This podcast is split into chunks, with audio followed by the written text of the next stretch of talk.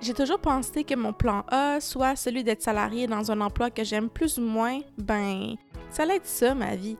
On se le fait dire depuis qu'on est tout petit, donc on finit par se résigner. Mais j'ai décidé de sauter à pieds joints dans mon plan B, soit celui d'être travailleuse autonome slash entrepreneur. Je m'appelle Émilie et bienvenue au podcast Plan B, là où on met notre bonheur au premier plan. Bienvenue euh, au deuxième épisode du podcast Plan B. Euh, cette semaine, je suis vraiment excitée de recevoir un invité tout spécial que vous connaissez probablement dans le monde de l'alimentation végane et de la cuisine en général. On a parlé avec lui de sa façon de voir la vie. En fait, c'est quelqu'un qui vit vraiment au jour le jour et c'est un principe qui applique aussi euh, à son entreprise. Donc, c'est une personne qui m'inspire au quotidien, autant au niveau de sa personnalité, de comment il est, son authenticité, mais aussi dans la façon qu'il gère euh, tous ses projets. Donc, euh, je pense que vous allez adorer l'épisode de cette semaine. Et sur ce, je vous laisse sur l'épisode. Aujourd'hui, on reçoit Jean-Philippe Cyr de La Cuisine de Jean-Philippe, que vous connaissez peut-être par ses recettes véganes disponibles sur son site Internet, sur les réseaux sociaux, par ses trois livres de recettes, dont un qui est sorti il y a quelques semaines de ça, et aussi par euh, ses produits alimentaires disponibles en épicerie. Donc, euh, bienvenue Jean-Philippe et merci d'avoir accepté mon invitation. Là, je suis vraiment Bonjour Émilie, ça me fait plaisir. Donc, ça va bien aujourd'hui. J'ai vu que tu as annoncé une belle nouvelle justement sur tes réseaux sociaux. Hein. Ben oui, aujourd'hui, on sort une bûche de Noël. Puis tu sais, ces produits-là, là, ça paraît pas. Les gens, ils pensent que on a commencé à travailler là-dessus la semaine passée, mais ça fait longtemps qu'on travaille Ben, sur ces produits-là. Quand on l'annonce, c'est comme... euh, Moi, je m'assure en plus que ce soit bien disponible dans toutes les épiceries avant de l'annoncer. Parce que, tu sais, des fois, tu annonces quelque chose, puis là, les gens t'écrivent « Ouais, mais là, il n'y en a pas en Abitibi, il n'y en a pas euh, au Saguenay-Lac-Saint-Jean. » C'est que là, je dis euh, aux gens de IGA, parce que c'est en exclusivité chez IGA Rachel Berry, là, quand est-ce que ça va être officiellement partout? Puis j'attends même deux jours plus tard pour l'annoncer. Mais tu fais bien, justement. J'ai vu des gens déjà parler de ta bûche dans les derniers jours, mais on n'avait pas vu l'annonce officielle. Mais ça fait vraiment du sens parce qu'effectivement, s'il y a juste la moitié des épiceries qui l'ont, là, ça donne pas grand-chose de l'annoncer. Mm. C'est ça.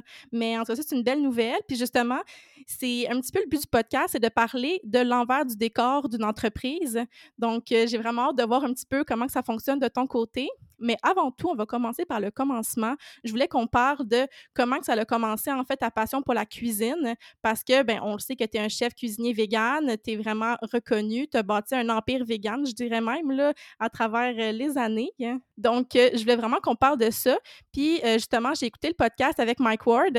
Tu parlais que tu avais étudié en cuisine en Asie, ce que je savais pas. Donc, euh, c'était vers quel âge? Ça, c'est quand je suis allé euh, en Thaïlande, je devais avoir à peu près euh, 27 ans. J'ai toujours été curieux de la cuisine. Tu me demandes à quel âge que j'ai commencé à cuisiner. Probablement quand j'avais 4 ans, parce que j'étais avec ma mère, puis ma mère avait jamais eu de fille. On est deux gars chez nous, puis mon frère, ça l'intéressait pas du tout, mon petit frère, la cuisine. C'était comme, viens-ten, on va cuisiner. Puis ma mère, c'était vraiment une foodie. Ah, ah, Elle, je l'aime déjà. Elle se faisait, tu sais, là, c'était comme, elle se faisait toujours des affaires là, super euh, chic, des fois, là, des, des coquilles Saint-Jacques. Tu sais, elle aimait ça, essayer des recettes fancy, puis en même temps, c'est le meilleur pâté chinois que tu peux pas goûter. Ça fait que c'était vraiment une bonne cuisinière, puis elle m'a... Quand j'ai, tu sais, j'aimais bien les biscuits, puis j'aimais bien les affaires de même, puis le jour où j'ai compris que je pouvais m'en faire, puis d'en avoir à volonté, écoute, je suis tombé là-dedans, là. Ah, ben c'est vraiment drôle que tu dis ça parce que ça me surprend pas du tout. Je sais pas si tu avais déjà entendu cette théorie-là. Tu sais, des fois, il y a des gens qui savent pas du tout ce qu'ils veulent faire dans la vie. Ils connaissent pas leur passion, ils connaissent pas leur intérêt. Puis la théorie, ça serait qu'il faut regarder dans l'enfance qu'est-ce qu'on aimait faire à ce moment-là. Souvent, on finit par trouver ce qu'on veut faire dans la vie selon ce qu'on aimait. Puis là, ben ça en dit long qu'à 4 ans, tu aimais déjà cuisiner. Puis finalement, maintenant, ben, tu te bâti une entreprise là, là-dessus. C'est drôle que tu dises ça parce que moi, il y avait. Tu sais, je- moi, je voulais être musicien. Quand j'étais adolescent, là, Ah, j'ai étudié en ouais? musique, euh, je jouais de la guitare. euh, ouais, ouais, moi, je- mon, mon rêve, c'était d'être musicien. Mes parents étaient musiciens. Toute la parenté, c'est une famille de musiciens. J'ai appris à jouer de la guitare très jeune. Puis après ça, je suis allé à l'université, même en je musique. savais pas ça du tout. hein. à un moment donné, je me suis dit, il y a une constante dans ma vie, c'est la cuisine. Parce que là, j'étudiais, j'ai même étudié en chant classique. On faisait des opéras, des choses comme ça au conservatoire. Puis pendant que je pratiquais mes affaires, j'avais toujours une sauce à spaghetti qui bouillait. Tu sais, j'étais tout le temps en train de brasser quelque chose, tu comprends? Puis la théorie qui dit fais ce que tu voulais faire quand tu étais enfant, Moi, j'étais pas euh, business quand j'étais enfant nécessairement. Tu sais, il y a des enfants qui aiment ça jouer au Monopoly, qui aiment ça taponner de l'argent. Mon frère, lui, c'était les blocs Lego. Tu sais, il, aimait construire des choses, mais maintenant, il est ingénieur. Hmm. Tandis que moi, c'était vraiment la cuisine, tout ce qui était... Sais, c'est magique, la cuisine, parce que c'est comme de la chimie. Tu prends des carottes, puis euh, deux, trois ingrédients, puis tu mets ça ensemble, tu fais cuire ça, puis ça goûte extraordinaire. C'est magique. Vraiment, vraiment. Ben justement, quand on a cette passion-là, ben on voit pas vraiment ça comme un travail non plus. Donc, c'est peut-être pour ça que tu n'avais pas nécessairement l'esprit business avant. Puis, justement, par tes réseaux sociaux, on voit pas non plus ton côté business. On voit juste ta passion. On voit que tu aimes ça, tu cuisines, tu as du fun. C'est vraiment ça qui transparaît. Donc, ça fait quand même du sens avec euh, qu'est-ce que tu es aujourd'hui. hein. Puis, justement, là, tu étais, bon, quand même passionné de cuisine depuis toujours, malgré le background en musique que je connaissais pas. C'est vraiment intéressant. Mais je sais que tu es un chef cuisinier vegan, mais initialement, tu n'étais pas vegan, donc tu étais quand même chef dans un restaurant. C'était pas ton restaurant, Ben moi, à un moment donné, quand je me suis rendu compte que c'était la cuisine qui était important pour moi, j'ai dit pourquoi je n'aurais pas étudié là-dedans? Tu sais, pourquoi, euh, pour, tu sais, pourquoi lutter contre ça? Ça fait que je suis allé étudier en cuisine, je pense, c'est deux ans. Parallèlement à ça, je travaillais dans les restaurants le soir, puis j'étudiais le OK. jour. Puis après ça, euh, j'ai travaillé, quand j'ai fini mes études en cuisine, j'ai travaillé dans plusieurs restaurants. J'étais le spécialiste de la viande, moi, j'étais le grillardin. Hey, c'est ironique, pareil. C'était moi qui... Tu sais, parce que faire cuire de la viande, c'est plus difficile que faire de la salade, là, on s'entend. là. ouais, clairement, clairement. Ça fait que euh, c'était beaucoup en demande des gens qui étaient capables de faire cuire, euh, cuire de la viande. Ça fait que j'ai travaillé dans plusieurs restaurants. J'ai travaillé au Capitole à Québec. Après ça, on a déménagé dans, dans le coin de Trois-Rivières. J'ai travaillé à l'auberge Godefroy. On faisait des mariages, on faisait des banquets, on faisait euh, toutes sortes d'affaires. On avait des groupes, des deux, on servait 200-300 personnes par soir souvent. Ah, c'est fou. Puis justement, est-ce que les études que tu as faites en cuisine, c'est seulement les études que tu as faites en Asie ou tu en avais aussi fait au Québec? Non, ça, c'est mes études au Québec, euh, le deux ans que j'ai Ah, passé ici. En Asie, c'est parce que je suis allé en voyage, puis j'ai suivi un cours de cuisine là-bas, mais c'était pas long, là, tu sais, c'était pour me familiariser avec la cuisine là-bas. Ah. Puis quand j'étais en Asie, j'étais toujours en train de niaiser dans la cuisine aussi, essayer, tu sais, j'ai toujours été curieux. Fait que j'étais toujours en train de, de- d'essayer d'avoir la recette, tu sais. C'est important pour moi d'avoir la recette. Puis, tu sais, souvent, les gens vont te la donner, la recette. C'est ça qui est le plus, c'est ça qui est le pire quand on demande. Euh, tu les gens, ah oui, je vais te la donner. Peut-être que le propriétaire du restaurant sera pas content, mais Mais ça me surprend que tu dises ça justement parce que je vois des fois euh, des publications des, de, d'un restaurant, par exemple, puis les gens veulent tout le temps savoir la recette derrière les mets, mais personne ne le dit. Puis je comprends en même temps parce que sinon, les gens feraient tout à la maison puis iraient plus au restaurant. Là.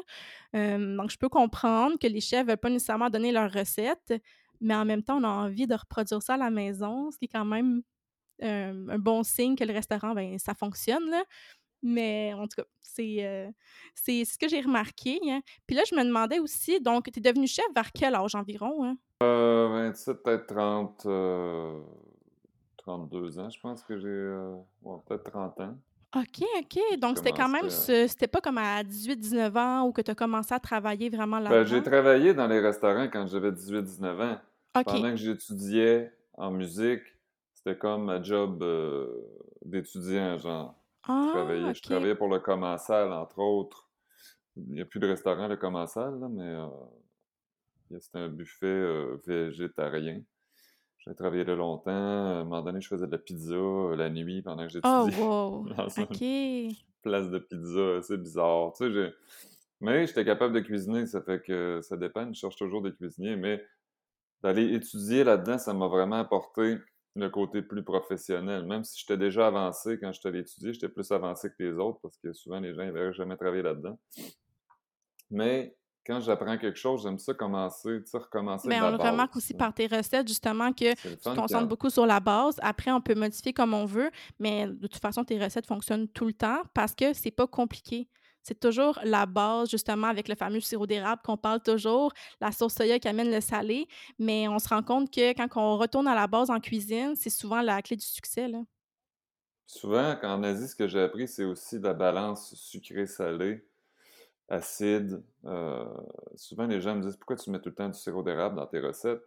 C'est parce que ça balance l'acidité. Ouais. Fais une sauce à spaghetti, fais une sauce à spaghetti avec un petit peu de sucre ou un petit peu de sirop d'érable ou n'importe quel sucre. Pas euh, une tasse de, de sirop d'érable, mais un petit peu, ça balance l'acidité puis ça fait tout de suite, tout de suite, c'est bon. Mais honnêtement, moi, c'est vraiment de toi que j'ai appris à cuisiner le plus parce que je connaissais pas du tout ce truc-là. Puis là, je me rendais compte que mes sauces à spag étaient tout le temps justement trop acides ou même de faire un chili. J'ai une de mes amies qui met euh, quand même beaucoup de sirop d'érable dans son chili.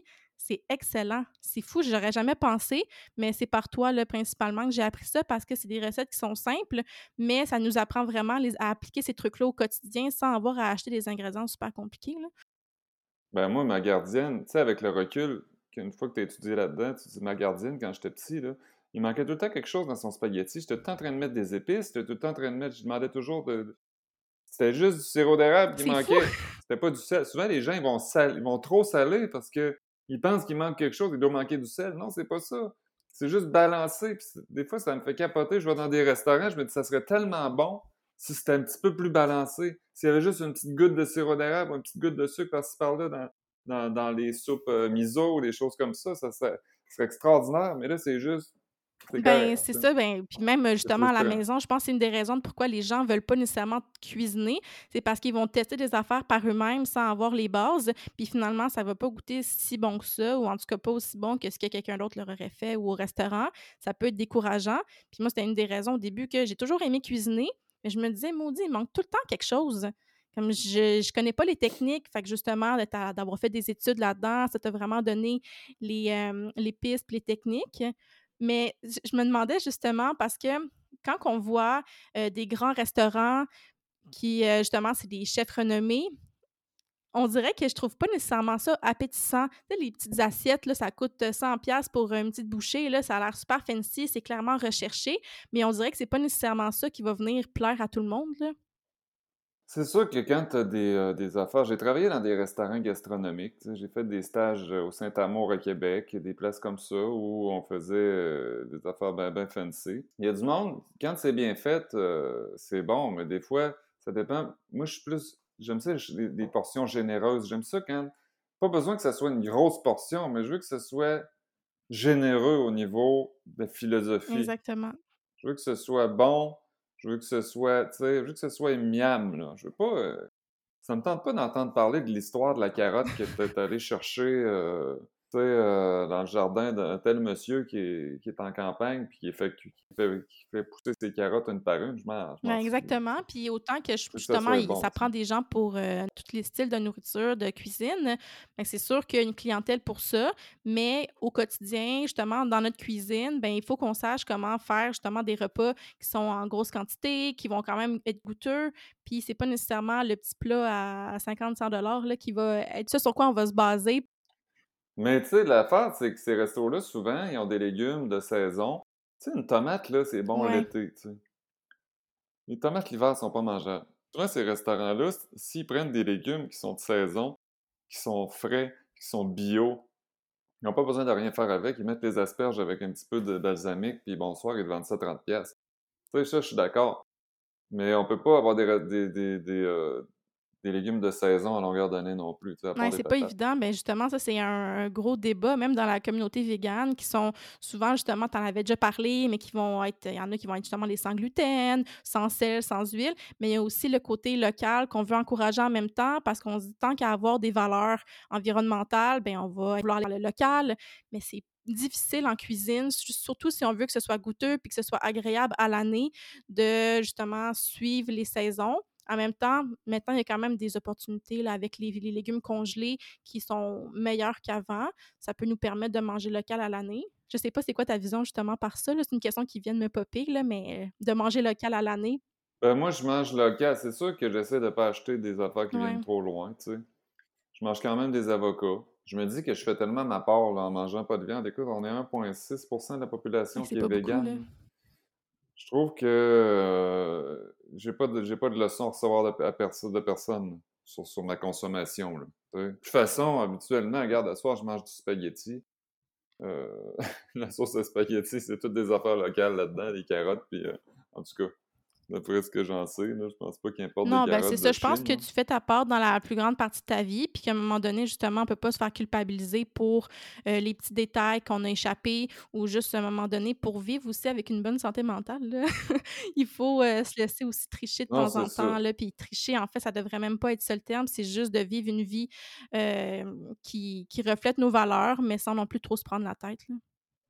Ouais, c'est ça, la privation, on le voit maintenant avec la culture de l'alimentation intuitive.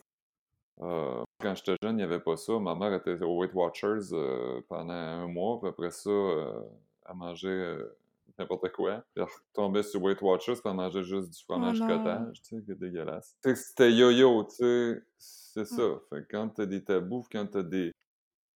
Moi, j'essaie d'avoir un certain équilibre là-dedans. Je suis pas très dessert de, de toute façon, mais euh, tu sais, je me prive pas de manger euh, un Beyond Meat de temps en temps ou euh, tu sais, je me fais des frites au air fryer. euh, tu sais, je suis pas. euh, parce que genre, moi, inquiète-toi pas que dans ma, dans ma situation, j'ai des commentaires de, de tout le monde. Ouais. hein. Je reçois je sais pas combien de commentaires par jour, puis il y a des gens qui sont pris dans cette espèce de d'orthorexie-là. Euh, sont, victimes de leur d'un schème de pensée là, très rigide face à la bouffe. Puis là, je parle pas du monde qui sont cœliaques, tu sais, parce que quand si t'es pour être malade, c'est sûr que tu mangeras pas de gluten.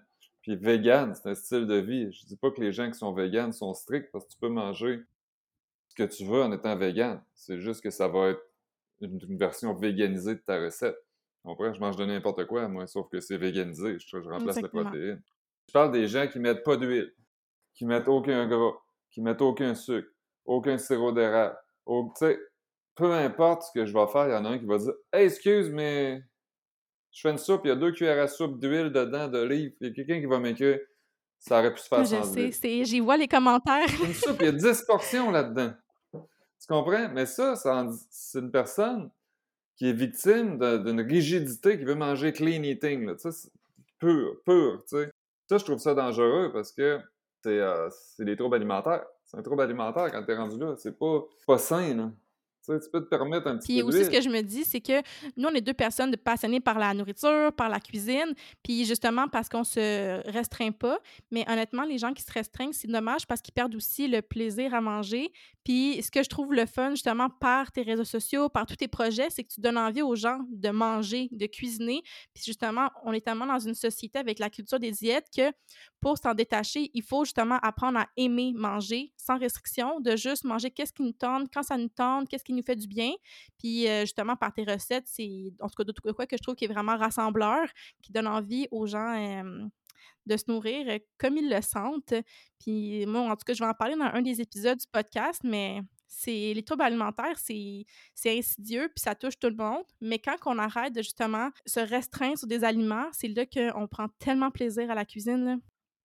Ben oui, puis tu sais, hier, je suis allé au restaurant, j'ai pris une pizza, pas de fromage, mais c'est une pizza quand même avec plein de légumes, plein d'affaires. J'en ai mangé à moitié. J'ai non, plus faim. ça. Tu t'écoutes. Tu comprends? Tu sais, c'est rendu tellement gros, les pizzas, c'est supposé être individuel. Ben, j- j'ai écouté mon corps, j'avais pris déjà une soupe. Fait que là, j'ai mangé la moitié de ma pizza, puis j'étais bien content. J'ai pris le reste pour apporter. Tu sais, c'est- pas que je me suis pas, je, je me suis pas restreint, là, tu sais, j'ai mangé à ma Ben, faim. Exactement. Puis justement, là, tu disais, le véganisme, c'est pas une restriction parce que justement, tu manges tout ce que tu veux, c'est juste que tu le véganises. Ton... Tu es devenu végane il y a quoi, environ sept ans? Puis c'est Ouais, ça. Puis justement, bon, moi, je connais euh, comment c'est arrivé, mais juste pour les gens qui savent pas l'histoire, euh, bon, tu étais chef dans un restaurant, puis là, il y a eu justement un banquet. Est-ce que tu veux un petit peu expliquer euh, qu'est-ce qui était le déclic? Ben oui, moi, j'étais chef, euh, puis j'étais le champion Ben de la oui. viande, ça fait qu'il m'engageait faire du traiteur pour faire cuire de la viande pour des gros, des gros groupes. Fait que arrivé dans un banquet, puis je faisais cuire de l'agneau pour 400 personnes. Fait que là, puis c'était dans un salon mortuaire c'est en encore plus. ironique. C'était un petit peu... euh, tu sais, moi, j'ai pas le goût de manger dans un salon mortuaire, personnellement, là. Même si on met des décorations, là. Puis, euh, en plus, que ça soit tout ce ce tas d'agneaux-là. Tu c'est sûr, c'est pas la première fois que j'entendais parler de véganisme. J'avais déjà écouté des, documentaires, j'avais déjà lu des livres, j'avais- mais tu sais, je faisais pas le... Je n'avais pas fait le lien encore, là. Tu sais, je me disais, ah, mais là, si je suis végane, qu'est-ce que je vais manger? Ça n'aura pas d'allure, euh, on va mourir de faim. Tu sais, j'avais tous les préjugés, genre, ça, ça, c'est farfelu. Surtout il y a sept ans, là, c'était pas super. euh, il n'y avait pas tant d'entreprises véganes non plus. euh, à, la- à part du tofu, là, euh, c'était pas nécessairement évident. là. Ben, il n'y avait pas grand-chose à l'épicerie comparativement aujourd'hui, c'est certain, là.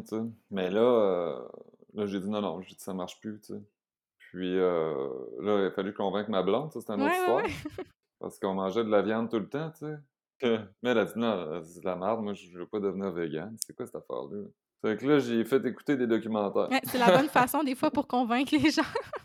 Fait que là, elle a commencé à regarder les documentaires. Elle a dit, My God, je savais pas, tu sais, que ça se passait de même euh, dans les abattoirs. Puis, tu sais, je savais pas. Tu savais Mais pas. quand, tu c'est ça, quand on te l'a jamais dit, euh, tu le sais pas, que- là, c'est c'est tellement... euh, Surtout quand on finit par voir les documentaires, on se dit que je comprends pourquoi il y a personne qui nous en parle, parce que c'est vraiment euh, atroce, là. Non, c'est ça. Puis les gens, ils veulent pas écouter de documentaire. Ma mère, tu dirais ça. Ah non, je veux pas en entendre parler.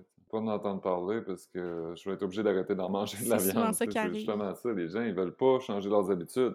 Parce que c'est de la dissonance cognitive. Tu sais, les gens, ils aiment les animaux. Tu leur demandes est-ce que, est-ce que vous aimez les animaux? Ouais, tout le monde aime les animaux, tu sais. Est-ce que vous aimez- est-ce que vous êtes pour la cruauté contre les animaux? Ben non. N'est pas pour la cruauté euh, envers les animaux. Non, qu'est-ce que c'est qui est pour la cruauté envers les animaux? Ben, vous mangez de la viande. euh, si vous pensez que c'est pas cruel d'abattre un animal? Si j'abats mon chien, moi, c'est cruel. Je vais aller en prison Ben, il y, a- y vraiment des gens qui sont insensibles aux animaux, puis rendus là, ça à rien de les convaincre. Il y a des gens qui aiment même pas les chiens puis les chats. Ça, c'est une catégorie à part, mais sinon, généralement, on réalise bien que on réalise bien que ça n'a pas d'allure, mais en même temps, j'aime quand même la façon que tu apportes ça parce que même si justement t'es cru puis tu le dis que ça n'a pas d'allure, reste que tu es quand même quelqu'un qui permet aux gens de juste diminuer leur consommation de viande. On le voit, là, tu as tellement de des centaines de milliers de personnes qui te suivent, sont clairement pas tous véganes, même que j'ai l'impression que la majorité le sont pas, mais sont au moins conscients puis ils font des changements au quotidien. Là. Ben oui, puis moi, je suis pas là pour juger personne. J'ai mangé de la viande pendant 30 ans. Ouais, c'est ça. Pendant même plus que 30 ans. Tu sais, que je suis pas là pour dire au monde, vous êtes des, vous êtes cruels, vous mangez de la viande, puis commencez à écœurer le monde. Puis ça, moi, mon approche est très, très, très progressiste. Tu sais, moi, je dis aux gens, commencez par une journée par semaine, commencez par un animal. Si vous m'arrêtez de manger du cochon, vous arrêtez de manger du porc. Puis, tu sais, allez-y progressivement, tu sais. Puis ça m'écarte toujours quand il y a du monde sur, sur- sur- sur mon groupe ou sur, mes pages qui arrive puis qui dit Hey, je fais tes recettes, mais je suis pas vegan. Puis là, il y a du monde qui se rabat dessus. Pourquoi t'es Ah pas ouais, vegan? ouais, ouais. Pourquoi t'es pas vegan? Oui, mais la personne elle est là, puis elle essaye là, de, de faire des recettes véganes au moins. C'est mi- c'est mieux que la majorité de la Mais population. exactement, je pense que si on y va dans cette idée-là, d'encourager au lieu de tout le temps faire culpabiliser, c'est ça qui va faire avancer les choses. Puis justement, quand tu es devenu végane, ça a pris combien de temps pour que tu commences justement ton euh, site internet, ton blog culinaire? Est-ce que c'est arrivé rapidement? Ça a pris peut-être euh, non, une couple de mois. Là. OK, fait que ça fait quand même 6-7 ans là, que tu as la cuisine Ouais. de Jean-Philippe. Ouais, c'est ça. Ça fait que là, euh, ma blonde a dit pourquoi tu mets pas des recettes sur, euh, sur Facebook, tu sais? J'ai dit, ah ouais, je vais essayer ça. J'avais commencé à mettre des recettes comme ça, puis ça avait, ça, ça a levé, euh, ça n'a pas été long. là. Ben, je me demandais justement, quand ça a commencé, est-ce que tu avais une idée de où que ça allait aller? Parce que ça l'a vraiment justement explosé rapidement. Là. Non, non, moi je savais pas, j'avais, tu sais, je commençais à triper à faire des recettes, puis à mettre, euh, tu sais, c'est le fun de montrer tes recettes, là, Ben c'est oui. le fun de montrer une photo de ton plat. Moi, je faisais des vidéos, montrer la recette. Au début, je voulais même pas écrire la recette. Je me disais, ben non, mais la recette est dans le vidéo, genre. Ma blonde a dit, non, non, faut que tu écrives la recette aussi, tu sais, parce que je déteste, je écrire des recettes. Fait que là, les gens me demandaient des recettes. J'ai dit, bon, ben, je vais commencer à écrire des recettes en dessous du vidéo. Puis là, j'ai dit, ah, ben, ça me prendrait un site web, tu sais. Fait que je me suis fait, un, je me suis fait faire un site web par un de mes amis. Puis euh, c'est parti comme ça, mais ça a été assez vite, là. Parce que peut-être un, un an plus tard, même pas, j'ai des éditeurs qui m'appelaient pour faire, des, faire un livre. J'en ai rencontré quelques-uns. Puis finalement, j'ai choisi les éditions Cardinal. Mais justement, je me demandais, parce que quand ça a commencé, est-ce que tu avais, est-ce que tu travaillais dans des restaurants comme vegan ou est-ce que tu avais vraiment juste ça? Tu t'es dit, je me lance à mon compte à 100% Non, là, on est déménagé. En plus, euh, on venait de déménager à Victoriaville parce que ma femme est médecin et est allée pratiquer là-bas. Fait que déjà, il n'y avait pas, il y avait pas de travail en cuisine là-bas. Il n'y avait rien d'intéressant. Puis moi, de toute façon, en tant que vegan, tu sais, je voulais pas, euh, je voulais pas travailler dans un restaurant standard. là. Non, c'est qu'il n'y avait ça. pas de restaurant vegan. Ça c'est pour ça que je me suis dit, sais, des fois, quand tu es face à rien dans la vie, c'est là que tu commences à. que tu découvres quelque chose, tu sais. Quand les gens, mettons, sont, sont en congé de maladie, ou ben non, ils se mettent à faire de la peinture, puis là, ils se rendent compte que c'est ça qu'ils veulent faire, ou tu sais. OK, fait qu'il n'y avait pas vraiment de stratégie derrière ça au début. Tu t'es juste dit, gars, je vais me lancer, on verra où que ça mène, mais tu n'avais pas nécessairement de plan précis dans ta tête. Là. Non, moi, je planifie rien dans la vie. euh, je suis très créatif. euh, Ah, OK. Ma blonde est plus business. C'est elle qui est. Une chance qu'elle est là parce qu'elle elle me pousse à faire écrire mes recettes, entre autres. Ouais, je comprends ça, la partie d'écrire les recettes, parce que autant que j'adore cuisiner, je le fais vraiment de façon intuitive. Là. Puis quand on me demande d'écrire la recette avec les mesures puis tout, là, je suis pas chef. Là. Moi, je le sais pas. Là. J'y vais comme je le sens, puis je veux juste inspirer les gens. C'est vraiment difficile, honnêtement, d'écrire une recette puis de s'assurer que les mesures, c'est exactement ça qu'il faut pour la recette. Là. Je sais pas justement si tu un, un processus derrière ça qui fait que tu sais que c'est exactement les bonnes mesures. hein. Ben, moi, mon processus, c'est ma blonde qui me dit Écris la recette! Une chance qu'elle est là. Parce que, tu sais, des fois, je fais une salade. Comme euh, cette semaine, j'ai fait une salade César, tu sais. Là, j'étais pressé, là. Tu sais, ça me tentait pas de commencer à niaiser à écrire la recette. Mais là, elle était bonne, la salade César. Puis là, ma blonde a dit C'est quoi la recette? Là, je dis Ben, je l'ai pas écrit. Comment ça, tu l'as pas écrit? Ah, Elle est bonne, cette salade-là. Puis, tu sais, c'est vrai, dans le fond, tu pourras jamais la recréer pareil parce que tu l'as pas écrit. Je sais c'est quoi les ingrédients, mais tu sais, un ratio, des fois, si tu mets trop de mayonnaise par rapport au, au corps ou whatever. Fait que moi, mon cheminement, moi, je suis vraiment quelqu'un, je suis plus un côté euh, artistique, puis un peu, euh, pas désinvolte, mais créatif. Fait que je suis comme dans l'instant présent. Je crée des affaires, je commence une recette, je sais pas ce que je m'en vais avec ça, je sais à peu près.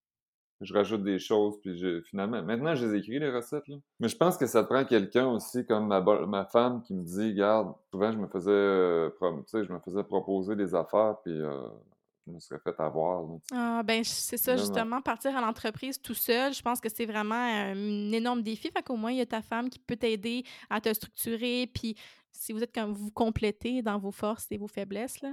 Oui, parce qu'elle, elle va me dire, ce contrat-là, ça n'a pas d'allure. Tu vois bien que ça, ça vaut quatre fois plus cher que ça, ce que tu fais, tu sais. Puis moi, j'ose pas demander, tu sais. euh, souvent, on n'ose pas. Parce que quand on, c'est nous autres mêmes, c'est difficile de fixer un prix sur ce qu'on fait. On connaît pas notre valeur parce que ça n'existe pas à la base comme métier, c'est un C'est truc ça. inventé, là. On n'a pas de référence. Des fois, on peut pas demander aux gens comment tu charges pour ça, tu parce que les influenceurs, c'est comme un peu. euh, tu sais, t'es souvent 4, 5 personnes sur le même contrat. Que tu commences- C'est un peu tabou de dire, c'est délicat de dire aux gens, hey, toi, combien ils t'ont payé pour être site, cette vidéo-là? Tu sais, peut-être que la personne a fait 1000$ piastres de moins que toi, tu sais pas. Ouais. Peux pas le savoir non plus, parce que peut-être qu'elle a fait 1000$ piastres de plus aussi.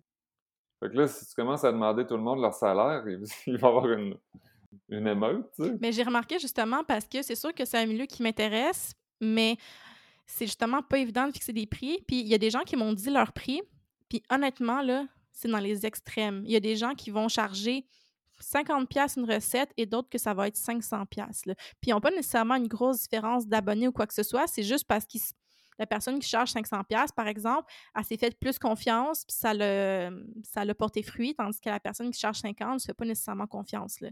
Mais c'est c'est vraiment euh, c'est vraiment touché là, comme milieu là. Mais ça dépend aussi. Tu sais, moi, si je fais affaire avec une grosse compagnie pour faire une conférence, pour faire quoi que ce soit, je me dis, bon, ils ont du budget, tu sais, puis Ouais. souvent, tu leur fais un prix, puis euh, tu te dis, j'aurais peut-être dû charger plus cher. Mais si c'est une fille qui est au cégep qui me dit, tu ferais-tu une conférence pour mes- ma classe, je commencerai pas à dire, ben, c'est 10 000 piastres. Non, c'est ça. Des Moi, j'ai deux choses. Soit je le fais bénévole, ou soit que je charge cher. Mais entre les deux, il n'y a pas beaucoup de marge de manœuvre. Ouais, parce que c'est difficile de justement dire OK, cette personne-là mérite que je baisse mon tarif, cette personne-là non. Ça devient un petit peu touché, donc je comprends la, ta vision par rapport à ça. Justement, euh, quand tu parlais par rapport à ta femme, euh, comment que c'est elle qui gérait le côté un peu plus, je dirais, cartésien et toi, tu es plus dans le côté créatif, ça me fait penser que sur les réseaux sociaux, tu vas, es vraiment, on dirait que tu vas vraiment avec le flow, tu fais qu'est-ce que ça tente, quand ça tente, les stories, c'est vraiment, justement, c'est pas nécessairement structuré, c'est vraiment juste au fil de la journée, au fil de la semaine. Moi, je préfère ça, vraiment, puis je pense que les gens préfèrent ça aussi parce qu'ils connaissent la vraie personne derrière la cuisine de Jean-Philippe. Est-ce que, justement, dans ta tête, tu avais quand même une stratégie ou bien ta femme en avait une ou tu vas vraiment, justement, avec le flow, là? Moi, j'ai aucune stratégie, puis je pense que c'est ça qui fait ma force parce que ça fait pas euh, curated, comme ils disent en anglais. Ça fait pas planifié. Ça fait Mm. pas. Tu à un moment donné, ça fait faux, là, quand t'as la, la fameuse photo qui a été prise il y a trois semaines, t'as publié aujourd'hui. Euh, ben non, du monde qui vont dans le sud ou qui vont, vont en voyage, puis ils publient des photos de leur voyage pendant six mois, tu. Ils milk, comme ils disaient, des meal kits, là, tu sais, ils vont vraiment press- presser tout ce qu'il y a de jus dans leur, dans leur voyage, là, tu sais, pour faire du contenu.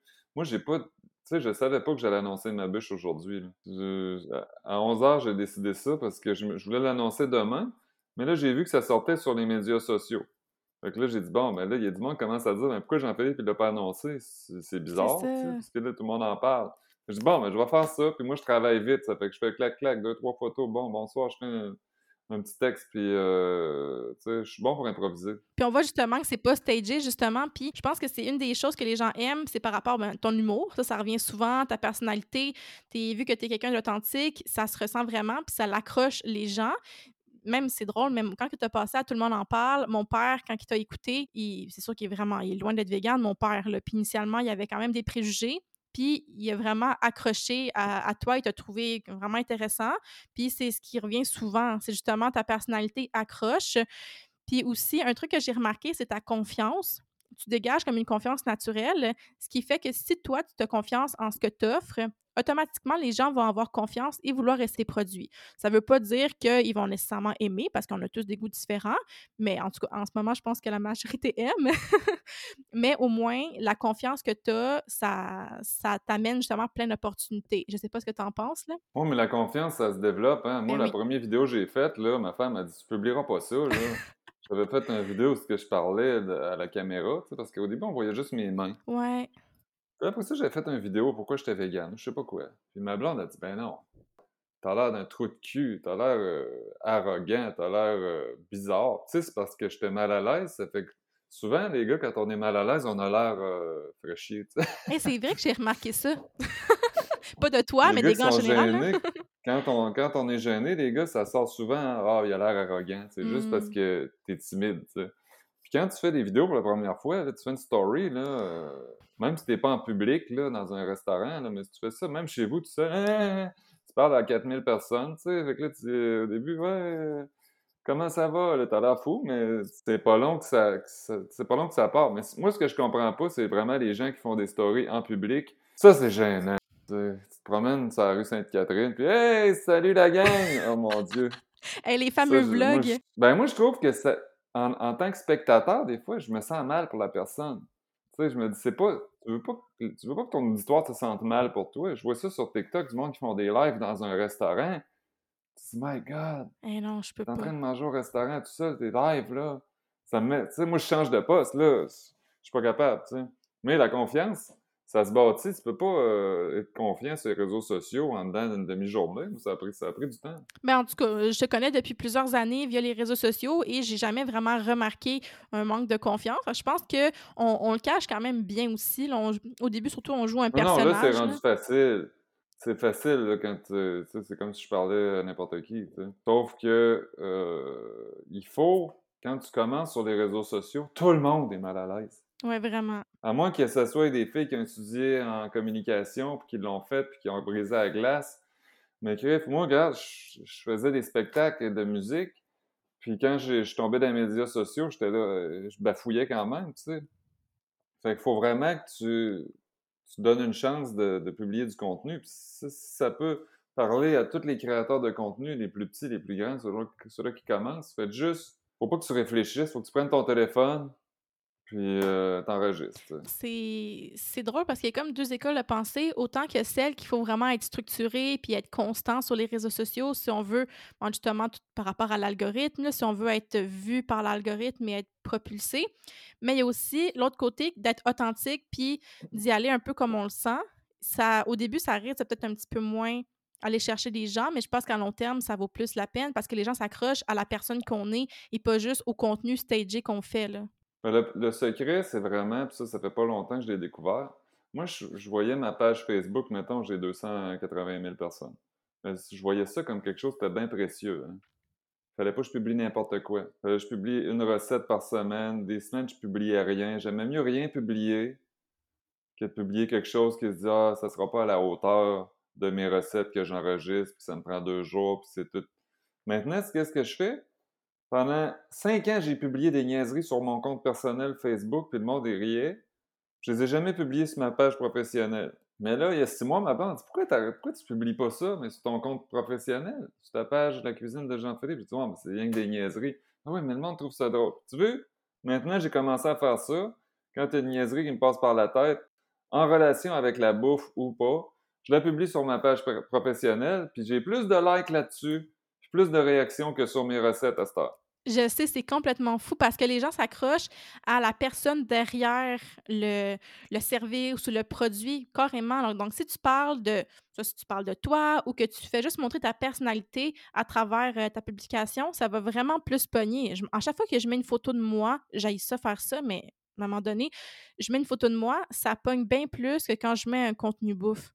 C'est toujours comme ça. Les gens veulent savoir qui qu'on est, ils sont curieux. Puis, en tout cas, on va tourner ça à notre avantage dans, ce temps-là. Ben, c'est que les gens veulent, veulent, que ce soit divertissant. Ben oui, c'est ça. Ils regardent ça dans leur feed. Ah, mais c'est-tu de la bouffe? C'est-tu divertissant? Oui, parfait. C'est-tu une joke? C'est-tu une blague? C'est-tu divertissant? Oui. Mais tu sais, il y a beaucoup de monde qui m'écrivent. Moi, je te suis juste pour tes jokes. Mais là, j'ai commencé à faire tes recettes. C'est souvent le même, tu sais. Ils me disent là, euh, maintenant, ben là, j'ai comme commencé les recettes, mais ça faisait deux ans qu'ils me suivaient juste parce que je faisais des niaiseries euh, sur Instagram. Déjà là, comme si les niaiseries, comme tu dis, pognent, ça va amener une visibilité qui va finalement amener des gens qui vont faire tes recettes là, ou à acheter tes produits ou peu importe, là, que c'est quand même, veux, veux pas, c'est une stratégie, mais c'est juste une stratégie pas réfléchie. Donc c'est parfait comme ça. On aime ça. Authenticité euh, fois mille. Ben, c'est qu'il faut pas réfléchir. Ouais, c'est ça. faut que tu te dises, bon, si je me, je me lève le matin, je me dis, bon, aujourd'hui, il faut que je publie quelque chose, là, je sais pas quoi, qu'est-ce que je vais faire. Ça va paraître. Ouais, ça paraît. Ça va paraître, ça va être plate, là, je vais faire une niaiserie, puis bon, je, je serai pas dedans. Si t'es pas dedans, Attends le lendemain, il n'y a personne qui va mourir parce que ton compte, il n'y a pas de publication aujourd'hui. Exactement, exactement. Ça fait environ 7 ans que tu as la cuisine de Jean-Philippe, ça va super bien. Nous, de la façon qu'on voit ça, ça a l'air c'est drôle, mais ça a l'air facile. Tu sors des nouveaux produits constamment. Mais comme tu as au début, c'est là tu sors que tu as une bûche de Noël, mais ça se fait pas en deux jours. Là, ça prend, c'est des semaines, des mois de travail. Comment ça se passe d'avoir une entreprise? Parce que là, c'est sûr que tu es comme le boss veut, veut pas. Mais j'imagine que tu as une équipe, là, il y a ta femme qui est vraiment présente avec toi. Mais j'imagine que tous les projets tu les fais pas tout seul. Ben non, moi, c'est IGA qui m'a contacté pour tous les plats prêts à manger, ces choses-là. Donc, on aimerait ça que tu, cuisines tes, meilleurs plats pour qu'on les vende euh, chez IGA chez Rachel Berry. Fait qu'ils m'ont mis en contact avec le Commensal, compagnie de Boisbriand, qui est végétarienne. Ça, c'est important pour moi. que Tu sais, j'aurais pas fait faire mes choses par une compagnie qui font euh, du bacon. Non, c'est ça. C'est important que l'entreprise est végé. Fait que je suis allé rencontrer, on, ça a cliqué. J'ai dit, regarde, ce qu'on va faire, je, vais aller sur place puis je vais vous faire mes recettes. Fait que j'ai tout fait mes recettes. Mon général Tao, j'ai fait mon euh, tofu style au bar, le pad thai, euh, puis je n'avais fait plusieurs. Puis les autres, ils prenaient toutes des notes, ils regardaient comment je faisais. Fait que là, ils ont dit, OK, bon, bon on va la faire. Tu sais, quand tu es pour en faire pour 1000 personnes, c'est pas la même recette, là. Faut que tu adaptes, tu comprends? C'est les mêmes ingrédients, mais euh, faut que tu adaptes la recette. Fait qu'ils disaient, OK, on va faire ça, puis on... après ça, je retournais, puis on retestait. Puis là, on... Hum, je disais, hum, c'est un petit peu trop salé, hum, ça manque de sirop d'érable, tu sais, il y avait des affaires comme ça. Ça fait qu'on a adapté toutes les les recettes à force de travailler là-dessus pour que ce soit à notre goût. Puis après ça, écoute, il faut que tu fasses faire des emballages. Tu sais, c'est toutes des affaires que tu sais pas avant de te lancer là-dedans. Là, ça te prend une compagnie qui fait ton, ton branding, puis euh, qui font toutes tes, ton, ton, imprimerie de, de boîte, puis ton logo, puis toutes tes choses comme ça. Fait que je te dirais que c'est pas nécessairement euh, facile quand tu connais pas ça, mais les gens sont gentils, puis prennent par la main.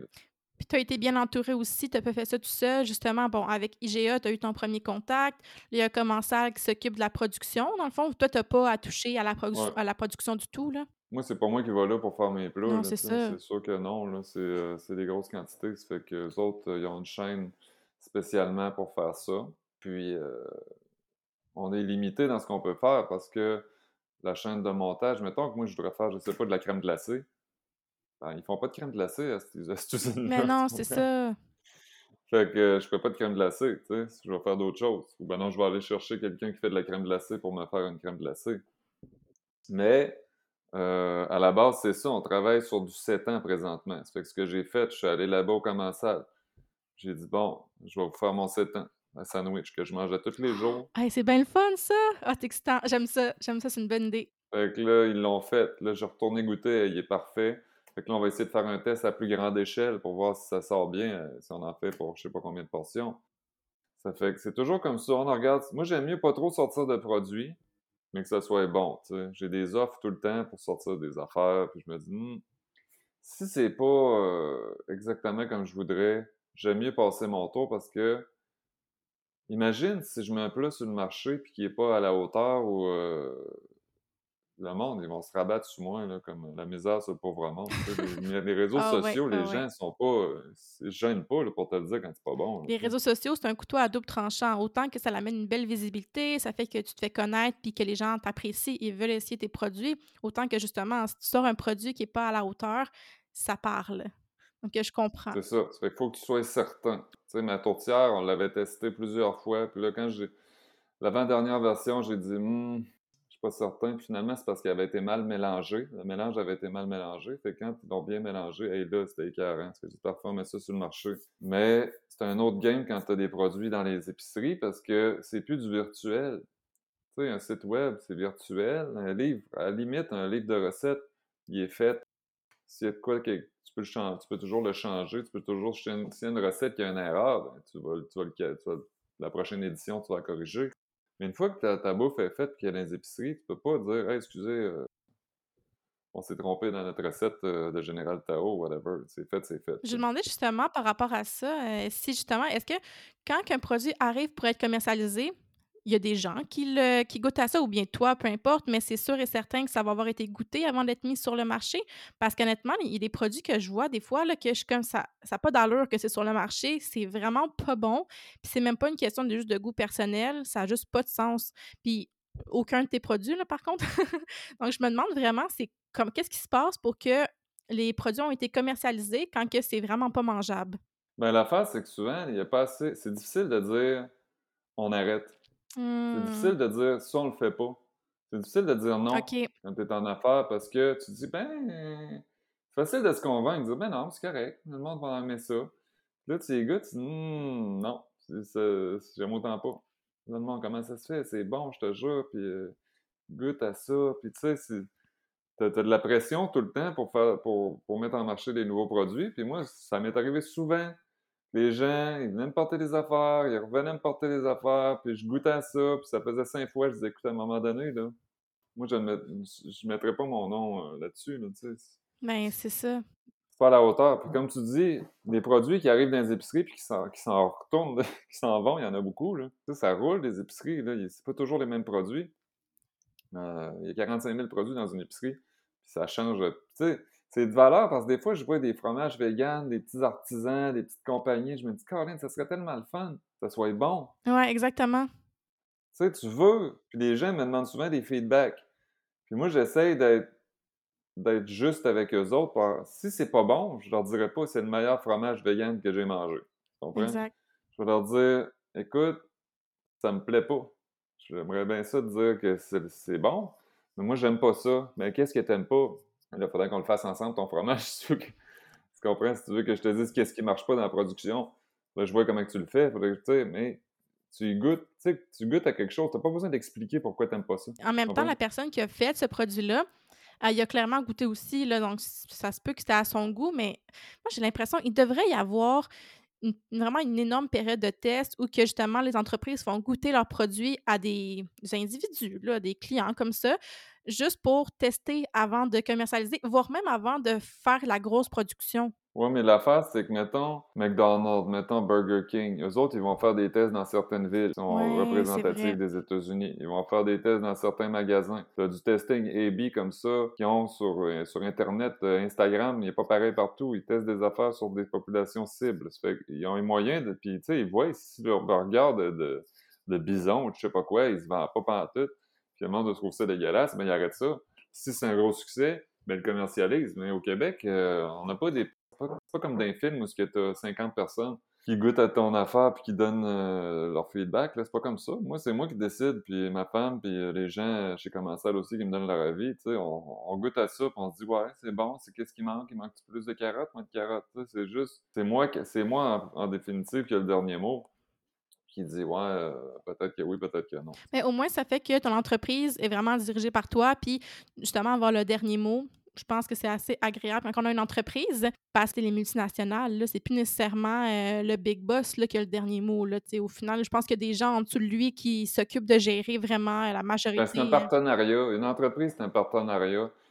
Tu n'es jamais patron de personne, tu es partenaire avec. Moi, je suis partenaire avec le commensage, je suis partenaire avec IGA, je suis partenaire avec les gens qui font la bûche pas le patron à personne. J'ai besoin d'eux autres autant qu'eux autres qui ont besoin de moi. Ah, mais ça, c'est une bonne mentalité parce que peut-être que qu'est-ce qui, a, qui fait que certaines entreprises fonctionnent pas, c'est s'ils ne veulent pas nécessairement être en partenariat ou déléguer tout court. Je pense que dans les forces de l'entreprise, c'est d'apprendre à déléguer ses faiblesses. Euh, est-ce que tu connais Geneviève Evrel de Sushi à la maison? Oui, ben oui. Mais elle, c'est vraiment une de mes inspirations aussi dans l'entrepreneuriat parce qu'il y a un truc qu'elle a dit, tu me diras ce que tu en penses, mais elle, dans un podcast, elle avait déjà dit qu'elle trouvait que travailler, c'était facile. Puis, elle, comme, des fois, elle se demandait, voyons, est-ce que je travaille assez? Est-ce que je travaille assez fort?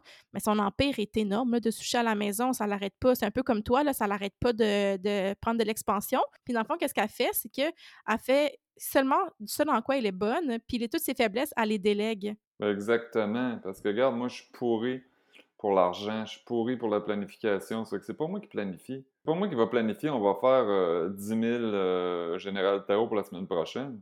Je serais pas capable de, gérer ça. Toute la planification, ça va être dans telle, telle épicerie, puis on va être en spécial dans deux semaines. C'est pas moi qui fais ça. Moi, je suis là pour goûter, pour créer recette, puis après ça, pour en parler. C'est quoi le quotidien de d'un. C'est ça un, truc que je pensais. Euh, tu te qualifies beaucoup de chef cuisinier vegan, mais on t'a jamais entendu dire que tu étais un entrepreneur. Mais je veux pas, c'est sûr que tu en es un vu que tu entreprends des choses, tu as une entreprise, puis tu as énormément de, de produits.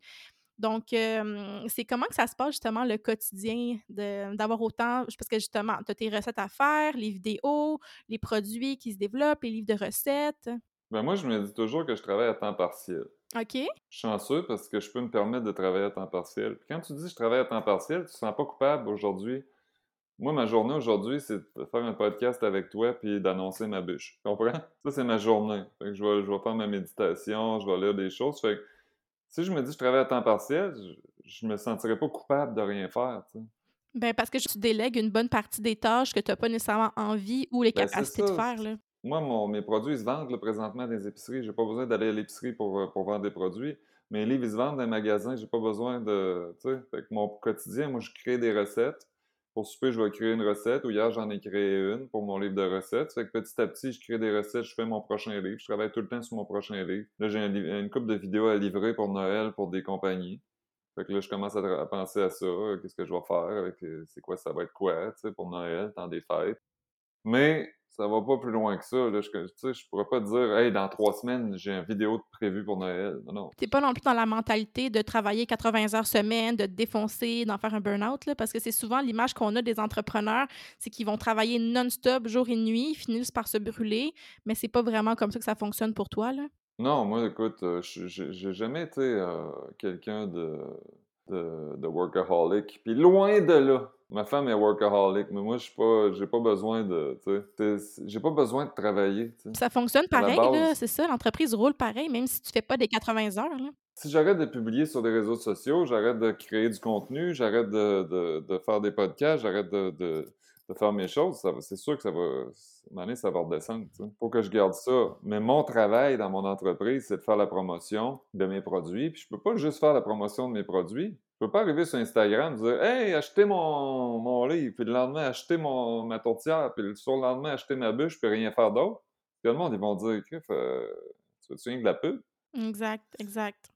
Fait autre, entre, entre ça, entre les, les, promotions que j'essaie d'intégrer à mon contenu, je fais des niaiseries, puis euh, je fais du contenu, puis je montre des... Tu sais, je donne du contenu, je donne des recettes, je donne des trucs, sur Instagram, je montre comment couper un oignon. Tu sais, j'essaie de donner de la valeur. Qu'un selfie, là, ça donne pas de valeur à personne, surtout pas un selfie de moi, tu sais.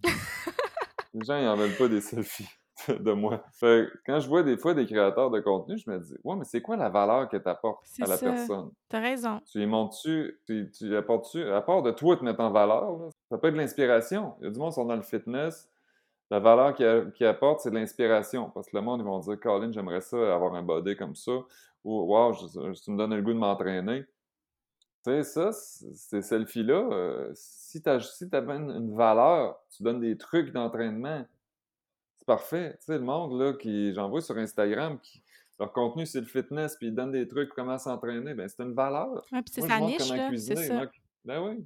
Il y en a qui montrent comment s'entraîner, il y en a qui montrent comment... euh, Il y en a qui inspirent de toutes sortes de façons, mais il y en a que ça inspire pas fort. Mais même justement, mais sur les réseaux sociaux, c'est pas fait pour tout le monde. Puis, qu'est-ce qui est fun avec toi, c'est que justement, tu as pu élargir tes horizons puis aller aussi dans la vraie vie, comme on dit, avec tes produits en épicerie. Ça fait que, oui, il faut que tu entretiennes tes réseaux sociaux pour euh, justement euh, toujours avoir de la visibilité, faire connaître tes produits. Mais bien, franchement, si les réseaux sociaux crash, tu pourrais quand même t'en sortir avec euh, la réalité. Là, parce qu'avant, les réseaux sociaux, il y avait quand même des entreprises en alimentation qui fonctionnaient. Mais l'affaire, c'est que si tu mets, tu mets tous tes œufs dans le même panier, ça va crasher. Facebook, ça a crashé il y a deux ans. Toutes les pages ont été vraiment, vraiment pénalisées. Moi, j'avais des 1 million de vues sur des vidéos, je tombais à 40 000 en dedans de six mois. Fait que si tu mets tous tes œufs dans Facebook, Facebook crash, tu crash. Fait que là, je suis allé sur Instagram. Mais là, c'est quoi? C'est TikTok qui s'en vient. Fait que Qu'est-ce que tu penses qui va se passer? C'est la même gang là, qui s'en vont sur Ouais. TikTok. là. Mais là, tu te dis, j'ai-tu le goût de recommencer à zéro toutes mes affaires pour bâtir un following sur TikTok? Parce qu'à date, j'ai comme trois personnes. Hey, non, mais TikTok, c'est pas évident. Autant qu'au début, euh, les gens conseillaient d'aller sur TikTok parce que l'algorithme est franchement super. Tu peux, si tu fais une vidéo virale, après, ça t'amène vraiment des gens. Mais le contenu sur TikTok, c'est pas pour tout le monde non plus. Là, donc, c'est pas évident. C'est vrai qu'il faut toujours se réinventer là, quand on est entrepreneur. Mais c'est ça l'affaire, c'est qu'après TikTok, il va y avoir d'autres choses. Puis il est où ton public? C'est qui ton public? Moi, j'ai 47 ans. Ah, le pire, c'est que je pensais que tu en avais. Ben, initialement, je pensais que tu avais moins de 40, mais il me semble que j'avais vu Ah, moi 42 aussi. l'année passée. Là, mais non, OK. Ben, je suis vraiment surprise. J'ai vieilli vite cette année. J'ai vieilli de 5 Ben ans. oui, ça va vite. C'est sûrement la COVID là, qui a fait ça. là. Non, je sais que j'ai l'air d'avoir 28 ans, là, mais quand même, mon, mon- ma tranche d'âge est plus sur Facebook. Ouais. Même si maintenant ça commence à être pas mal euh, vieux sur TikTok, là, d'après ce que j'ai vu, selon mon algorithme à moi, Ouais, c'est ça. ça s'adapte. Mais, euh, sais, je regarde, moi, mes, mes, mon fanbase, moi, c'est beaucoup des madames sur Facebook, des filles sur Facebook. Puis, euh, c'est là que j'ai commencé d'ailleurs. Mais si je n'étais pas allé sur Instagram, je me serais privé d'un gros auditoire, tu sais. C'est vrai. Mais en même temps, le, le problème aussi avec les réseaux sociaux, c'est qu'on peut pas mettre le même contenu sur les différentes plateformes. Ben, on peut, là, si on a le droit, voulu. mais c'est ça, il faut toujours faire de quoi de différent. Puis honnêtement, c'est une des choses qui me fait capoter des réseaux sociaux, puis qui me fait dire qu'il faut vraiment se, réinventer, puis peut-être aller plus vers... on m'a conseillé YouTube. C'est sûr qu'en ce moment, on sent un petit déclin au Québec, mais reste que c'est un moteur de recherche. Donc ça, ça va tout le temps exister. Puis c'est, oui, un algorithme, mais en même temps, on va tous sur YouTube pour rechercher des choses. Donc, on peut tomber sur le contenu de pas mal tout le monde. Puis, on n'a pas, il n'y a pas vraiment nécessairement une structure claire de qu'est-ce, que, qu'est-ce qui va vraiment pogner sur YouTube. On dirait que ça varie tout le temps. Ou avoir un site euh, Internet, ben on va toujours, tout le monde va sur Google là, pour faire des recherches. Là. Tandis que Facebook, Instagram, à un moment donné, ça va s'essouffler. Là. Puis on le sent déjà sur Facebook que ça s'essouffle. Mais YouTube, euh, moi je dirais, t'essayes dans tous les médias sociaux, puis à un moment donné, il y en a un qui va décoller. Ouais. Puis moi, YouTube, ça n'a jamais décollé. Ça fait sept ans sur- que je suis sur YouTube. Ça n'a pas décollé. Hein. Ça n'a jamais pas décollé. J'ai évident. 3500 vues sur mes vidéos. Compare à des vues que j'ai sur Facebook, c'est exécrable. Puis c'est pas du contenu qui est fait pour YouTube parce que c'est des vidéos très courtes. C'est ça, c'est ça. C'est des vidéos où je parle pas, tu sais, c'est vraiment juste mes mains. C'est que c'est pas. Le monde sur YouTube, il écoute pas ça comme. C'est pas les mêmes habitudes que sur Facebook, là, tu sais. Fait que je pense que ton contenu, c'est vraiment plus adapté à Facebook et les gens sont plus là-dessus selon justement sur la tranche d'âge ou peu importe les habitudes là, de consommation de réseaux sociaux. ouais. Puis euh, j'avais une question justement par rapport euh, à l'entreprise. Étant une entreprise végane, puis que ça a commencé il y a environ 6-7 ans, est-ce que ça a été difficile de se démarquer des entreprises non véganes, surtout quand tu es rentré en épicerie, considérant que le marché n'est pas particulièrement euh, 100% végane là, dans les épiceries? hein? Ben moi, ça n'a pas été le problème. Moi, c'est l'inverse. C'est que moi, j'étais le premier dans le vegan. Ah, OK. Moi, j'étais le premier à sortir un livre euh, vegan Hey, c'est euh, vrai. avec les éditions Cardinal qui est rendu, je pense, à 100 000 euh, exemplaires vendus. J'étais le- Fait que ça, ça n'a pas été à côté encore, je pense. Puis j'ai été le premier à avoir des plats dans les épiceries aussi vegan. Ça fait que c'est le fun quand t'es le premier dans quelque chose. Puis on parlait de YouTube, tu regarderas les YouTubers qui marchent, souvent, c'est des gens qui étaient là, en premier. C'est ça, hein? Ils n'ont pas été Hmm. déclassés parce qu'ils étaient là en premier. Ils ont commencé, puis il n'y avait rien d'autre. Fait que moi, j'ai inspiré du monde, en tout cas, je l'espère. Maintenant, il y en a plein de livres vegan, il y en a plein d'affaires vegan là, dans les épiceries. là. Mais quand tu es le premier, les, les entreprises, ben, qui est-ce qu'on connaît comme vegan? Ben, il y a lui, là, euh, chose, là. C'est Il n'y en vrai. a pas d'autres. Les autres, ils connaissent pas. C'est toujours ton nom qui sort, c'est vrai. Ah Même dans ouais, mon entourage, il y a des gens que je connais, ils sont pas du tout, pas du tout véganes, puis ils te connaissent pareil.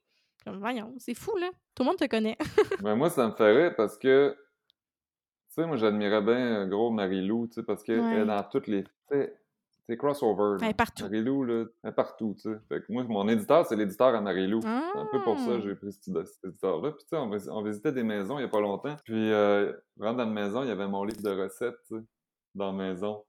Fait que là, je me suis dit, tu sais, c'est le fun parce que des gens que je connais pas. tu sais, quand on vend des livres de recettes, au début, on dit tout le temps, c'est du monde qui me connaissent, tu sais. Mais ça, c'est comme, ah, Caroline, la madame, euh, on n'a pas acheté à la maison finalement, mais tu sais, elle a ton livre de recettes, c'est que ça te fait comme, ouais, c'est le fun, parce que c'est pas du monde vegan, c'est pas du monde, tu sais, qui te connaissent. C'est drôle que tu parles de Marie-Lou parce que le- l'équivalent qu'on voit de toi, c'est vraiment Ricardo. là. On te considère comme le Ricardo vegan. là. Je sais pas si tu as, Ouais. souvent cette comparaison-là, j'imagine. Oui, parce que je pense que les recettes sont assez simples, tu sais. Ricardo aussi, Son euh, humour. c'est pas des affaires. Ben, maintenant, il y a des recettes pour tout. Pour tout, là. Ricardo, il y avait une recette de vaccin, je pense, il y a pas longtemps. Mais, euh, moi, c'est mes recettes. Mes recettes, c'est comparable un petit peu. Je pense qu'on fait des blagues puis on se prend pas au sérieux. C'est ça, puis c'est vraiment ce qui fait que les deux, vous êtes, euh, ben, lui connu par euh, vegan, non vegan, mais plus non vegan, je dirais, là. Mais c'est sûr que, en tout cas, moi, je trouve que vous avez vraiment un humour similaire, puis c'est vraiment ce qui donne envie d'essayer les recettes, ce qui fait que aussi vous avez une belle visibilité. hein. J'avoue que Marie-Lou aussi, elle embarque dans la gang, puis c'est fou parce qu'initialement, c'est pas une chef, là. euh, Marie-Lou, là, elle a juste appris sur le Euh, tas. Marie-Lou, c'est une vraie Ouais, entrepreneur. c'est une entrepreneur, vraiment. Moi, je me considère pas comme un entrepreneur, je me considère comme un clown qui fait des niaiseries, puis qu'à un moment donné, les gens, ils viennent cogner ici pour faire des livres, ils viennent cogner ici pour faire des, de la- des plats, ils viennent cogner ici pour faire plein d'affaires. Pendant ce temps-là, moi, je continue à faire des niaiseries. Mais Marie-Lou, on voit qu'elle pousse, elle sort toujours, tu sais, me semble, à toutes les fois, je vois euh, à l'épicerie, il y a une nouvelle affaire, il y a des napperons, euh, je sais pas c'est qu'elle sort, mais elle sort toujours. Tu sais, tu vois que c'est quelqu'un que, là, yes, qu'est-ce qu'on fait aujourd'hui? Qu'est-ce qu'on pourrait sortir? Ouais, drivé par la business. Puis justement, là, il est rendu à la télé. Est-ce que c'est quelque chose que tu as déjà pensé d'avoir ton émission de cuisine? Oui, c'est déjà venu euh, sur le sujet. euh, écoute, c'est pas évident. Faire une émission de télévision, là, il y a bien du monde qui aimerait ça faire une émission de télévision. Hein. Oui, ben c'est sûr. Ça doit pas être évident, là. Ça se fait pas du jour au lendemain, ça, c'est sûr. C'est pas évident pantoute. Puis des émissions véganes, euh, on n'est pas prêt à faire des émissions 100% Non, véganes peut-être non pas à. Radio-Canada, là. Non, peut-être à Canal, je sais pas quoi. Mais moi, tant qu'à faire une émission un- que les gens regarderont pas, j'aime mieux faire mes vidéos chez nous et aller chercher mon auditoire. Mais je me demande à quel point que les gens écouteraient pas. J'ai l'impression qu'à un moment donné, les gens vont être prêts pour ça. Puis déjà, euh, c'est clairement... On le voit sur Facebook, par exemple, les gens qui, ben, qui commentent et tout, là. Il y en a d'un certain âge aussi, là, qui écoutent encore la télé, là. Ouais, ouais, c'est sûr qu'il y a encore du monde qui écoute, qui écoute la télé. Moi, je l'écoute pas. Non, là. mais j'avoue que moi non plus. J'enregistre des fois quelques Mais je l'écouterais, là, si t'avais une émission. Je l'écouterais, c'est sûr. Bon, ben, je vais, je vais mettre ça dans mon, dans mon calendrier. Puis je me demandais aussi, euh, justement, sur le podcast avec Mike Ward, qu'il avait demandé si tu voulais euh, que la cuisine de Jean-Philippe prenne de l'expansion dans d'autres provinces, d'autres pays. Puis je voyais justement sur tes produits de prêt-à-manger que c'est écrit la cuisine de Jean-Philippe, mais que le reste est quand même traduit en anglais. Donc, est-ce que ça avait été justement une décision qui avait été prise pour pouvoir euh, justement te rendre dans d'autres, dans des endroits plus anglophones? hein? Ben, moi, j'ai ma page en anglais, c'est The Buddhist Chef. Ouais. C'est l'équivalent de la cuisine de Jean-Philippe, en anglais. Puis ça, mon, j'ai un livre qui. J'ai deux livres de recettes qui sont sortis avec eux autres. On a comme un livre de retard en anglais. Ah, OK. Fait que euh, j'ai fait des. J'ai sorti mon livre en anglais. C'est drôle, on n'entend pas parler du côté francophone pantoute. Non, c'est ça. Mais j'ai sorti mon livre en anglais euh, en même- temps que mon livre en français. Puis j'ai fait plein d'entrevues à partir de chez nous, à partir de la cuisine ici sur mon téléphone, mais à la télévision, à grandeur du Canada. Parce que je cuisinais. euh, ben, je cuisinais pas, mais je montrais des plats du livre. Genre. Ah, ouais. Fait que là, après ça, je remettais un saran wrap sur le plat. Je le mettais dans, dans le frigidaire. Là, le lendemain, j'avais une autre entrevue à la télévision avec un autre, Calgary, mettons. Là, je ressortais mon plat avec le saran wrap. Là, tu sais, les gens, ils savent pas que c'est pas, c'est pas chaud. Là, Ben non, c'est ça. C'est de la télévision, tu sais. Fait qu'ils voyaient pas euh, vraiment le plat. Puis le côté, justement, là. en anglophone, ça, ça a l'air de bien fonctionner. Tu as vraiment beaucoup de personnes qui te suivent là, sur ce compte-là. Oui, oui, j'en ai plus de monde qui me suivent en anglais, en anglais mais il y a pas. Je mets pas autant, tu sais, c'est pas autant spontané. Je fais pas des stories Hmm. en anglais comme je le fais en français. C'est qu'il y a une proximité en français avec les gens. C'est ça qui est le fun, c'est que moi, je réponds à tout le monde. tu sais. Ouais, c'est ça, j'ai remarqué. demande ce que Ouais. je fais de mes journées, ben c'est ça que je fais de mes journées. Je réponds au monde. tu sais. Fait que J'en laisse pas passer. C'est pour le meilleur et pour le pire, parce que j'ai pas juste des commentaires positifs non plus. C'est rare, j'ai des commentaires négatifs, j'en ai, mais c'est rare. Mais euh, c'est ça, la proximité en anglais. Si je voulais faire carrière en anglais, il faudrait que je déménage à Toronto, puis que je commence à faire des trucs là-bas. Puis, tu sais, ben, en, en anglais, aux États-Unis, il faudrait que je déménage en Californie. ou, tu sais, c'est comme en France. Mon livre est disponible en France. Je fais des tournées de promotion tous les deux ans. Je suis pas allé cette année. Mais si je voulais vraiment faire carrière en France, il faudrait que je déménage à Paris pendant un an pour dire là, je vais essayer de me faire un. Puis il n'y a pas de moyen, justement, de faire ça à distance. là. C'est compliqué. hein? Ben, je fais déjà tout ce que je peux à distance. Mon livre est là-bas. Ouais. Euh, je fais déjà, les Français me suivent sur mes médias sociaux ici. Même si c'est frustrant pour eux autres parce qu'ils n'ont pas la bûche, ils n'ont pas le prêt à manger, ils n'ont pas les affaires que je parle, ils ont pas. Mais pourquoi en France, euh, la bûche, euh, chanceux? Ah, tellement. Mais tu sais, tu peux pas. À un moment donné, il faut que tu te dises, c'est bon avoir de l'ambition, là. Mais moi, mon ambition, c'est vraiment, à un moment donné, de dire, je vais être heureux dans la vie. Je médite, je prends mon temps, j'apprécie ce que j'ai. Ouais. Ça sert à rien d'avoir. Tu sais, tu peux avoir ce que tu veux. Si tu n'apprécies pas ce que tu as, si tu n'apprécies pas ce que tu es rendu, tu vas être malheureux. Parce qu'il y a bien du monde qu'on connaît qui sont toujours. Ouais, mais là, on aurait pu faire ça à la place. Ben, non, on pourrait faire ça. Puis là, comment ça se fait? Puis arrêtez de regarder chez le voisin aussi. Ah, euh, elle, comment ça se fait qu'elle. euh, ça marche? T'entends sur les réseaux Ouais, sociaux faire là. ça, tu sais, puis dire comment ça se fait qu'elle? Tu sais, elle est niaiseuse? Puis elle n'a pas d'allure. Puis euh, elle est, puis elle fait dur. Puis là, elle pogne plus que moi. Tu sais, c'est ça, le, le- le- c'est ça que les gens, des fois, se disent. tu Ouais, sais. faire du shaming, puis c'est terrible, honnêtement, parce que je pense que surtout dans l'alimentation végane, comme que c'est quand même, bon, ça se développe de plus en plus, là, mais c'est quand même un petit milieu, on, on gagnerait tellement à s'entraider, puis à se Ben, monter l'un l'autre. help, if, ils disent, if you want to grow, help people grow. Ce que Ah, tu fais là, c'est exactement ça. Moi, tu sais que mon, mon podcast, j'ai invité toutes les véganes en ville. Ouais, ben oui, Toutes les véganes. J'ai invité toute la gang en entrevue. J'en ai eu du fun. Moi, j'ai une espèce de sentiment de- de- de- d'amitié avec, euh, avec les gens. Moi, j'aime tout le monde. Je me sens pas, je suis pas compétitif. Mais il y a du monde qui me disait My God, t'es donc bien smart de parler, de, parler à elle. Mais pourquoi je suis smart? Ça m'enlève. Si quelqu'un achète son livre, ça m'enlèvera pas mon livre. euh, elle n'aura pas le choix entre les deux, puis c'est le choix qu'elle prenne celle-là qu'elle veut. tu sais. Aujourd'hui, j'étais à la librairie. J'ai fait des, des, des stories, puis j'ai tagué tout le monde que j'ai Ben vu, que je connaissais, le Looney, puis euh, la recette parfaite, puis tout le monde, tu sais, qui ont des livres de recettes. C'est normal, ça m'enlève à rien, moi, de d'aider les gens, Au contraire, là, la personne qui, euh, qui va écouter, par exemple, ben, qui va aller s'abonner au compte Instagram, elle peut s'abonner à tout le monde. Elle peut acheter tous les livres, elle peut consommer toutes les vidéos, toutes les recettes qu'elle veut. Donc, c'est pas. euh, c'est ça. Je trouve ça dommage qu'il y ait une Il n'y a compétition, pas de compétition. Ouais. Ça n'existe pas, la compétition. La meilleure, le meilleur exemple, Stefano Faita. Ouais, Ce gars-là, là, quand j'ai commencé euh, mes produits, il y en avait, il y en a des produits dans les épiceries. ouais. Puis je suis allé le voir, puis il m'a donné des conseils. Pas obligé de faire ça. Ben non. Il n'est pas obligé de faire ça. J'ai sorti des sauces, il y a des sauces. Il m'a demandé des, des conseils sur ses sauces vegan. J'en ai donné, tu sais. Ah, même si j'en sors des il- ça, c'est du monde de même, c'est rare. Parce que il aurait pu, je le connaissais pas, ce gars-là, il aurait pu m'envoyer promener et me dire, regarde, tu veux, toi, avec tes affaires. euh, Fais tes affaires, je vais Mais faire ça paraît que c'est un bon gars puis que c'est justement un bon entrepreneur. Puis ah, ça, ça me parle vraiment tout ça parce que justement, en ce moment, je suis aussi en train de bâtir mon entreprise en alimentation. Je vais en parler un peu plus à travers le podcast.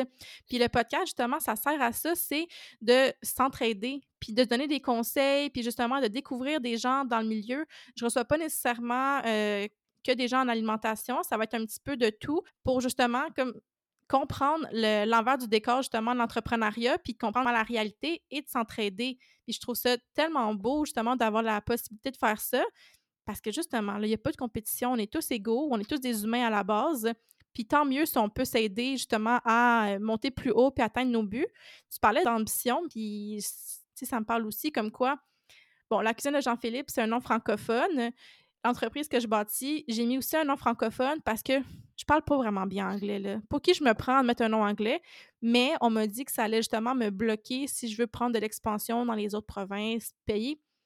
Ben, ça sera ça. Ça me dérange pas. Euh, des fois, on est bien de rester justement au Québec, même si on ne sera pas millionnaire nécessairement, hein, mais... Ils vont rebrander en anglais. Ça se fait, là, c'est ça. Ils vont rebrander en anglais ton nom. Ils vendront pas des produits euh, d'Émilie euh, en anglais à Toronto. D'après moi, ils vont appeler ça des Emily's euh, Products ou je sais pas quoi. Je sais pas c'est quoi ton produit, mais tu sais, ils vont, ils vont rebrander.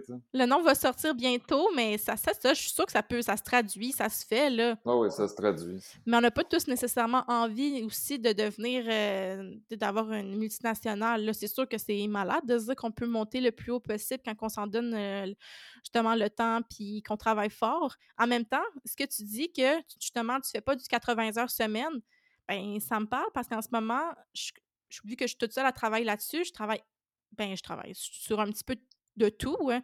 C'est pas 80 heures semaine pantoute, là. Même si c'est en début. Parce qu'il y a des choses que je dois attendre après du monde. Je peux pas non plus tout faire. Je peux pas passer 12 heures devant mon ordi à travailler là-dessus.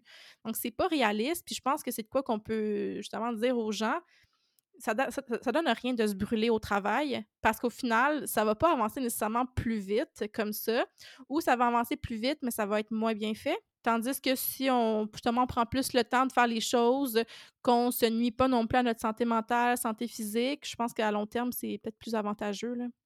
Non, c'est ça, puis prendre le temps de vivre, puis euh, d'apprécier d'apprécier ce qu'on a au lieu de toujours essayer d'aller chercher plus puis plus. Ça, ça, vient, c'est la, loi de l'effort inversé. Si tu essayes trop, là, ça marche pas. si tu forces, ça casse. Ça fait que t'es mieux de, des fois prendre un pas de recul puis dire OK, je vais laisser venir les opportunités. moi, c'est toujours ça que j'ai fait. Moi, je fais ma job, je fais des blagues, je fais des recettes, je partage du contenu. Les opportunités se présentent. C'est fou, hein? C'est vraiment quasiment instantané. Quand que tu arrêtes de chercher, les choses viennent à toi. C'est vraiment fou. Puis je sais pas comment expliquer ça. Je pense que c'est juste qu'on attire ça parce qu'on on finit par s'enlever cette pression-là, puis juste être positif, penser que les choses vont arriver. mais quand tu cherches, moi, je me rappelle, j'avais contacté une maison d'édition. Puis, je suis allé rencontrer. Puis, euh, ne savait pas chez qui. D'avance, il, il m'avait googlé. Il a dit OK, c'est un gars qui fait des recettes. Il m'avait offert un contrat, là de marde. Mmh. Excusez, là, mais il m'avait offert de quoi? C'était ridicule, tu sais. Mais j'étais arrivé là en demandant quelque chose.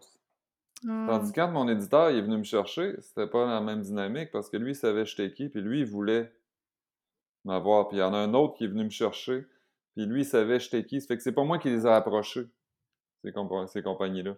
Fait que là, il y a eu comme une, une, euh, une surenchère parce qu'il y avait deux, deux compagnies que j'hésitais, tu sais finalement, j'ai choisi Cardinal qui était la meilleure. Mais tout ça pour dire que quand c'est moi qui étais allé cogner aux portes, j'avais aucun leverage. Ça paraissait. Ils disaient c'était qui, ouais. Ça lui tentait pas de faire. Ça lui tentait pas de travailler avec toi. C'est juste. Si t'es assez niaiseux pour signer ce contrat-là, on va prendre une chance. Mais cette compagnie-là doit se mordre des doigts aujourd'hui parce que, tu sais, avec la quantité de livres que j'ai vendus, il euh, n'y a pas beaucoup de monde qui en a vendu comme ça, des livres de recettes dans les dernières années. C'est pas pour me, ficher des fleurs, c'est un travail d'équipe. Vendre des livres de recettes, c'est un, travail de l'éditeur aussi, du photographe, tout le monde.